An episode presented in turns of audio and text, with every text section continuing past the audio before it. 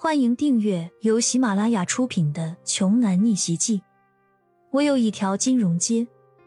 作者：山楂冰糖，由丹丹在发呆和创作实验室的小伙伴们为你完美演绎。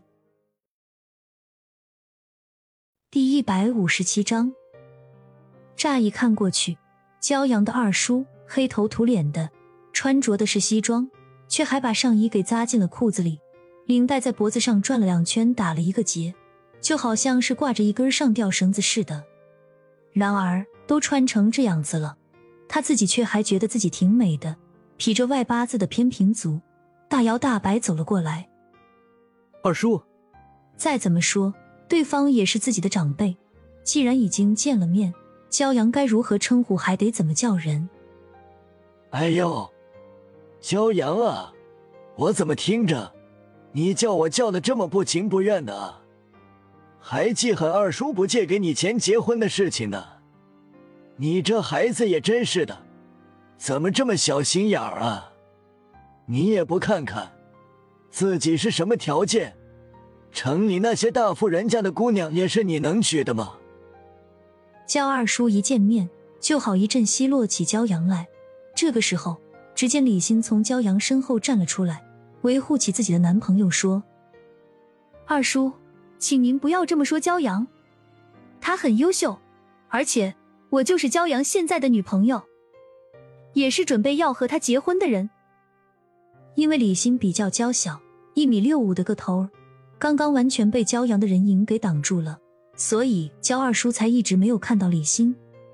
眼下焦二叔初次见到李欣，就被李欣的美貌给震慑住了。”我的乖乖哟，这就是城里来的女娃娃吗？长得跟仙女儿一样，比村里的二丫还要漂亮啊！他一边啧啧称赞着，一边围着李欣转了好几个圈，上上下下仔细打量了一番。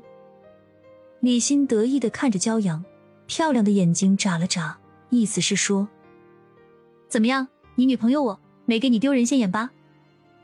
骄阳暗暗竖起大拇指，夸了夸小妮子。女娃娃，你叫什么？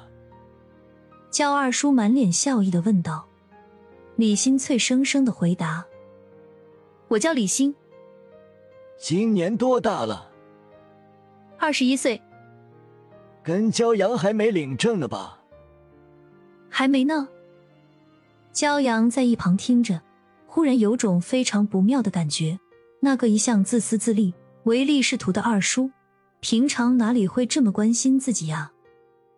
果不其然，紧接着焦二叔就又对李欣一本正经的说道：“小心呐，这结婚找对象是一辈子的人生大事儿，你可要擦亮眼睛啊！骄阳他无父无母，既没有工作，也没有存款，以后他怎么养活你啊？”跟着他，你肯定没有好日子过。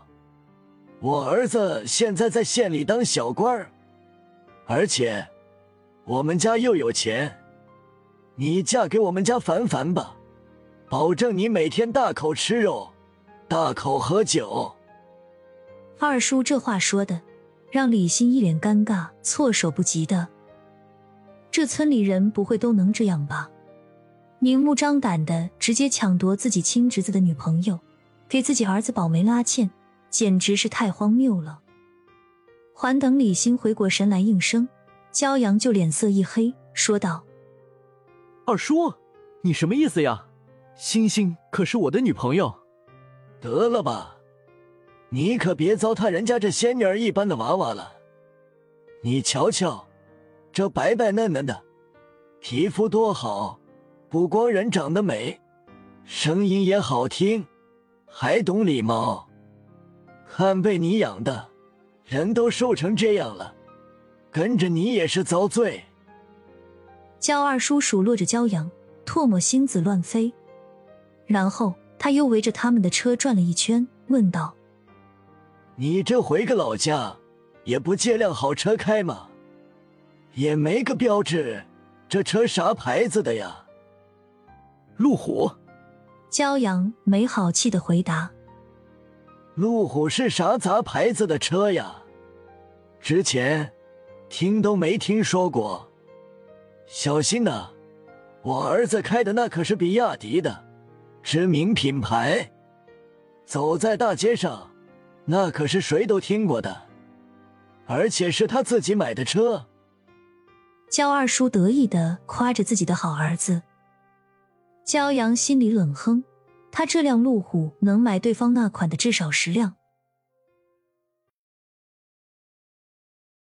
本集播讲完毕，想听更多精彩内容，欢迎关注“丹丹在发呆”。